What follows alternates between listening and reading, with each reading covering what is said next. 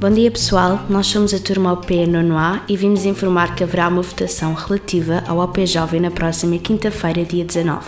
E a votação será online em sala de aula.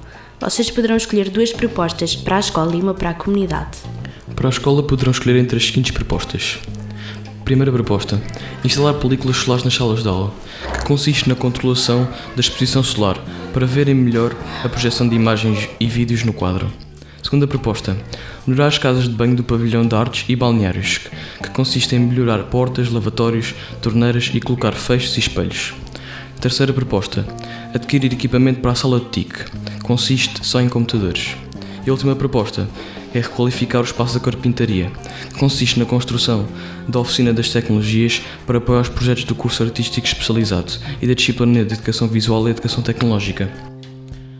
Para a comunidade poderão escolher entre três propostas. Primeira proposta é um skatepark atrás da Quinta do Barão. Segunda proposta são aulas de yoga barra pilates.